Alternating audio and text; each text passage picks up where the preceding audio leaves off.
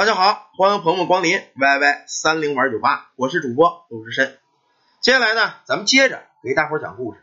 这个粉丝，这个故事啊，来自咱们粉丝提供的一个事儿。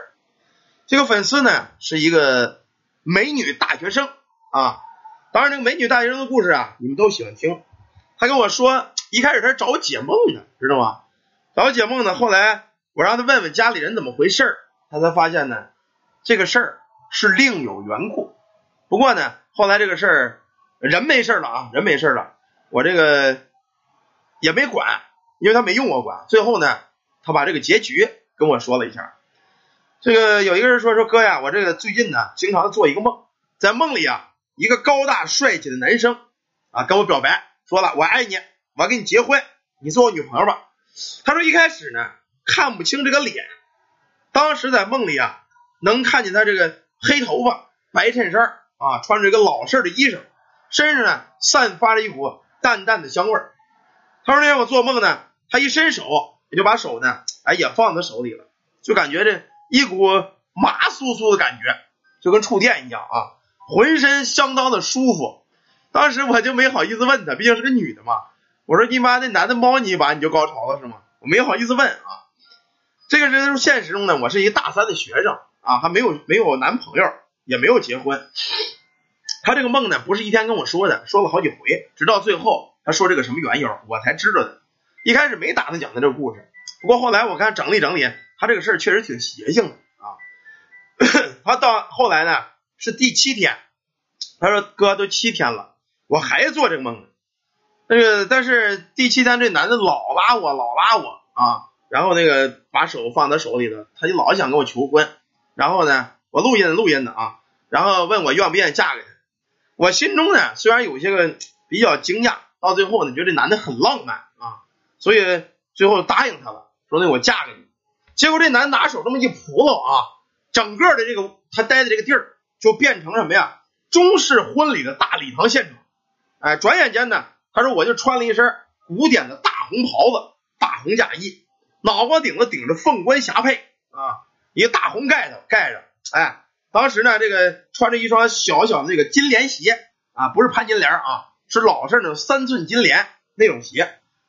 有一老太太媒婆，描眉画鬓的搀着我，说这个嗯，手里拿着一个长绸子，古代结婚的一个红绸嘛，拿一红绸。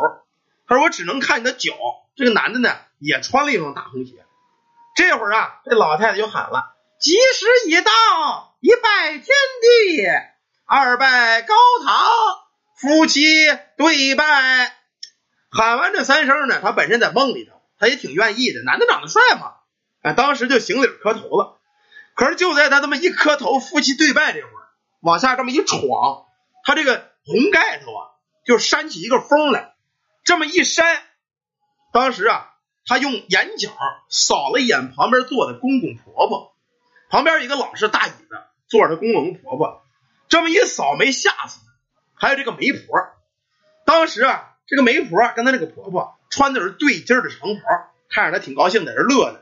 可这盖子往上这么一掀，风一兜，她就发现呢，这个婆婆满脸是血，这嘴巴子呀都咧在耳朵这了，俩眼是俩大血窟窿，咕嘟咕嘟往外冒黑血。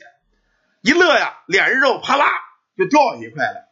而且那个袍子呀，本身是红色的，可现在看着啊。就跟流血染红的一样，当时这个女的吓得就直抖了啊！隔着这个帘子，拿手这么一夹，她就看这个新郎。这要不看呢还好，再看这个新郎啊，可不是那个穿古代长袍倍儿帅气那个样儿，一张脸呢就跟咱那个你看那个臭豆腐嘛，咱那臭豆腐知道吗？拿手一攥，哎，攥的挤哪全是，黑臭黑臭的。当时夫妻对拜，他们俩脸离的就零点零三公分。啊，嘴巴那个肉啊，在这当啷着啊，都下来了，那牙全黑了，把这女女的给吓得嗷一嗓子呀。当时这种情况，虽然说在梦里，他赶紧往后跑，往后一跑，再一回头，这盖子就掉了。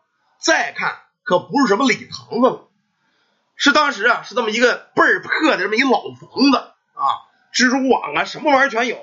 哎，而且怎么一往后一闪，栽在地下了，正嫩的这媒婆大腿上。他这么一嫩，这媒婆大腿，哭嚓，从这大腿上啊挤出他妈一大堆蛆来，当时把这个女的给恶心的呀。这会儿呢，他想跑，这个媒婆啊就说了：“你二人冥婚已成，你跑有什么用啊？”这会儿这男的也说了：“说夫人呐，你既然已经答应嫁给我，拜过天地啊，咱们是夫妻了，你得永远陪着我。”这会儿那女的吓得别别，你放了我，我不结婚，不结婚。这会儿啊，旁边这婆婆、公公啊，什么媒婆子、丫鬟呢，包括这对象，都上来拽着。这会儿这个男的呀。更猖狂了，乐了，哈哈哈哈哈哈你既跟我结了冥婚，便是我媳妇儿，今儿个我就要跟你圆房。当时这男的窜上来，把这女一摁呢，张着大烂嘴啊，这就来个法式湿吻了。你说实话，这个谁受得了啊？啊，咱虽然说有女的不嫌这个人长得不怎么样，朋友，那家那那脸都烂了，跟臭豆腐似的，一股子臭味怎么亲呢？谁受得了？受不了。当时这男的就说：“说媳妇儿啊。”你怎么是嫌弃我了呢？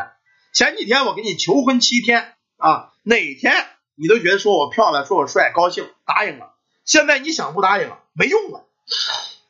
可这男鬼啊，没想到一点，现在这个女孩啊，跟古代的女孩子不一样。古代女孩子一般是温文尔雅，这帮大小姐们啊，不折不挠，只能说你嫩倒子或者怎么着，她只能不反抗。现在这个女的可都是野蛮女友啊，韩剧都看多了。这这姐夫讲话了，我当时一抡胳膊，我去你妈的吧！照着这男的，啪就一大嘴巴，他就这一大嘴巴呀，啊，机灵一下子从梦里他就醒了啊，醒过来之后啊，满脑袋汗，就觉得手啊有什么东西啊，在这枕头边这么一摸一划了，发现手里头啊有这么一个小玉坠儿，哎，这个玉坠儿呢，他想起来了，是哪来的呢？原本呢，他没在意这个玉坠儿。这玉坠呢，咱们学校门口经常有这个卖一些个小饰品的，这么一个小土摊上。当时这女的放假啊，在这摊上寻摸寻摸，有便宜东西十块八块的，她就发现这个玉坠挺漂亮啊，一个深绿色的玉坠。当时她以为是玻璃的，总共卖多少钱呢？卖这么十几块钱。而这玉坠里还有一个红丝丝，就是血丝。当时呢，他这个这女的呢。拿这个玉坠就觉得手里黏糊糊的，往脸上一糊涂，他发现呢，哎，开个灯，鼻子流血了。他一糊涂呢，手上也有血，等这个玉坠就沾染了他的血了。等他妈照镜子的时候啊，这家一看满脸是血，赶紧说去洗一洗吧。不过怎么说呢，这一晚上你不能不睡觉吧？虽然他害怕，但是还得睡觉。躺在床上迷迷糊糊，迷迷糊糊又睡了。可刚一睡着啊，这男的又来了，娘子。你的血真香啊啊！你既然跟我拜了堂，你就是我媳妇儿啊！我定要接你上下边跟我过日子去。可这会儿这女的呀，哪能听到这个呀啊！机灵一睁眼又醒了，一直到第二天白天，她也没睡觉啊，瞪着大眼小眼的，好容易盯着天亮了。他一想这事不对头，我呀这是要找事啊，看样子有什么鬼跟着我了。他就给他奶奶打电话，他奶奶呢？在老农村，毕竟老人呐懂这个老的多。当时给奶奶打电话，他奶奶又做一梦啊，怎么怎么回事？他在哎呦，孙女，你赶紧给我回家来，二话别说，请假回家。所有的亲人都一样，奶奶也好，爷好，不都疼吗？都疼孩子。这孩子回家之后，他奶奶一看呢，他脖子上挂着一玩意儿，就问他说：“孩儿啊，你这玉坠哪来的？”他说：“我地摊买的。”啊，奶奶看了看这玉坠，哎，孩儿啊，说实话呀。真的是你命中劫数啊！啊，你这个东西，赶紧给我拿下来！拿下来之后啊，谢谢楠楠啊，把这玉儿拿下之后，他奶奶呢，到外头拿了一个小瓶子，瓶子里边有血，拿血就浇在这个玉坠围了这么一圈，在太阳底这么晒着。他说：“孩儿啊，我呢今年七十多了，你这命中劫数，说实话，我早就知道，我原本以为啊不会发生了，可没成想。”到了还出这事儿，你呀进屋，我跟你说说到底怎么回事。进屋之后，他奶奶搬出一个小箱子来，在箱子里面有这么一个大木头镯子，雕的，上面雕着符文，刻着这个避鬼的符咒，而且这个镯子呢上面黑红黑红的。他说奶奶这什么玩意儿？他这个东西啊是你爷爷当初留给你的，你爷爷当初啊是这么一个道士，他半路出家的一道士。他就算准了咱们家后人只要是出女的，会有这么一个劫数，所以呢，特地留了这么一驱邪避鬼的镯子。既然今儿你做这梦了，这玉坠也出现了，我也知道什么原因了。我把这前因后果跟你说说。当时这个女的呀，这个大学生就说：“说奶奶，你说吧，怎么回事？”他奶奶就说了：“ 说你爷爷当初去世的早啊，那会儿呢，咱们家分配是这种职工家属楼啊，你爸爸呢也是独生子，本来呢这个一家日子过得挺好。当初啊，你爷爷是半路出家当的道士啊，他呢姓梁，当然你也姓梁啊。说那会儿呢，有这么一个一块的一个。”就是那个年代啊，你爷爷一个不错的一个朋友，这人呢姓殷，他们家姓阴阳的阴，这家人呢跟你爷爷关系特别特别好，哎，就基本上老铁吧，就那种关系。当时呢都实行定娃娃亲，当时两家呢就没生你爸爸前就说了，说这个咱们以后啊这个关系那么好，要是生了孩子，你们家生一儿子，你们家生一闺女，咱们呢到时候就结一娃娃亲，说你们儿子娶我们闺女，或我们儿子娶你们闺女。老人呢一说这事儿，一小孩没出生呢，也当玩笑，也当真事儿啊，所以呢把这事儿给定了。可结果呢，等生下来之后，两家都生了儿子了，一家生一儿子，这没法定娃娃亲了吧？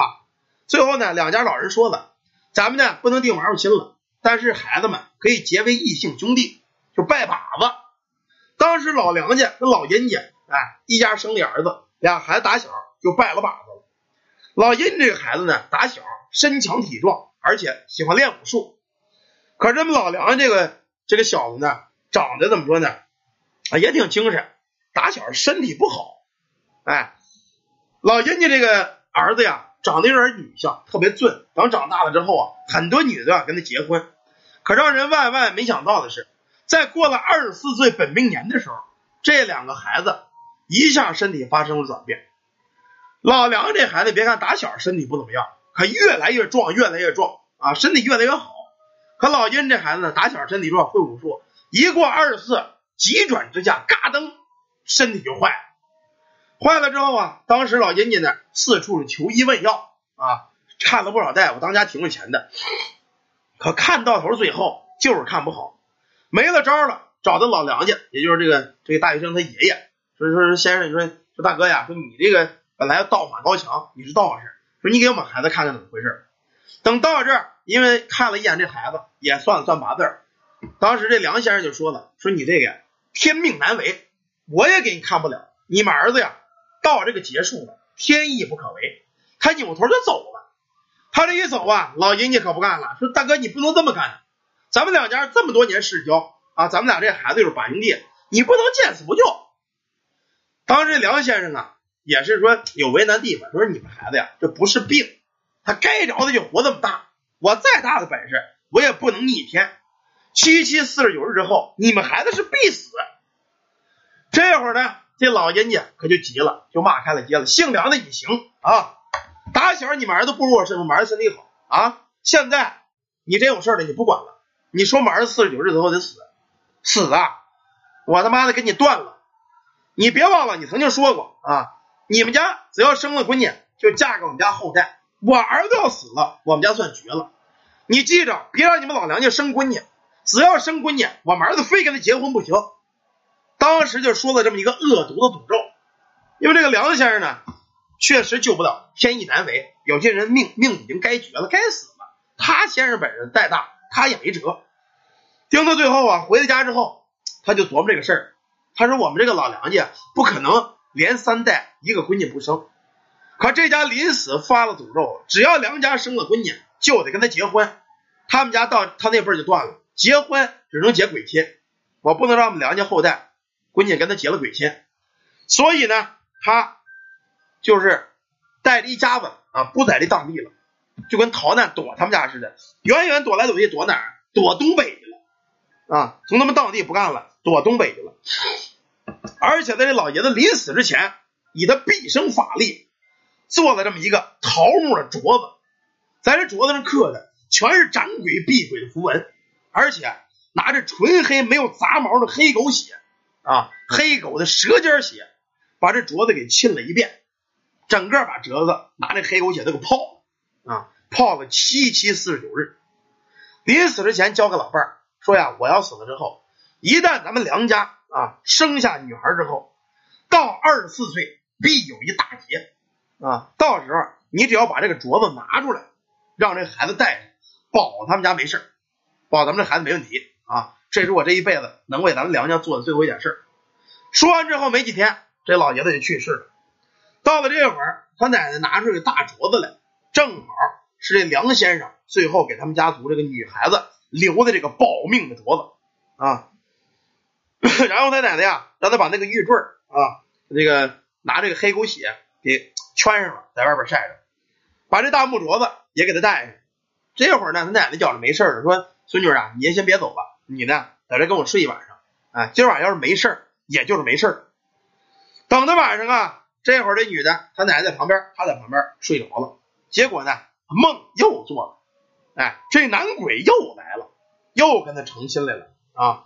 当时这男鬼呀，一个劲儿长，还是又变成原来那样了啊，高大帅气啊，一身小白衣裳，倍儿漂亮，倍儿帅。当时呢，跟这女的就说说咱们俩已经结了亲了啊，我真想让你做我媳妇儿，可是呢，我这个怎么说呢，也要走了。你呀，送我一程，你行不行？这会儿女的，说实话，虽然在梦里怎么怎么着的，但是呢，跟他确实，人家一开始也没怎么着他啊，还要真有点喜欢他了。这会儿呢，这男的就说了，说你不送我也行，最后啊，你让我亲你一下。这女当时因为现代女性嘛，说实话，拉了手亲一下也不在乎这个。他一想这鬼啊也不容易，说亲一下，亲一下吧。他说好吧。那最后呢，我就圆点愿望，我知你是鬼，你呢赶紧投胎去。当时啊，这女的就靠前了，可刚一靠前，就见这男的转过身了，哇家就扑他身上了，就把这女的给摁倒了。摁倒了之后啊，这可不是亲一下啊，当时那大臭嘴就奶，他这可不是亲，他是要干嘛呀？他是要吸这个女的阳气。人呢，只是一口阳气活着，一旦阳气。被这家伙给吸干净了，你是必死。说实话，在梦里吸的既是阳气，又是人的魂魄。当时这女的呀，让他给嫩倒，他不光吸，这个男鬼呀，估计也是个色鬼，一边吸呢，奔着这女的三十八 D 大胸就下了手了啊！咱说实话，你摸摸胸口也便罢了，这小子还不甘心，顺着裤子就往里伸。这会儿这女的可不干了啊！再怎么说，我这妈没搞过对象呢，不能让一鬼给强奸给办了吧？啊，这他妈哪能甘心呢？当时就骂开了街了，你给我滚！姓金的，你臭不要脸老色鬼，你给我滚！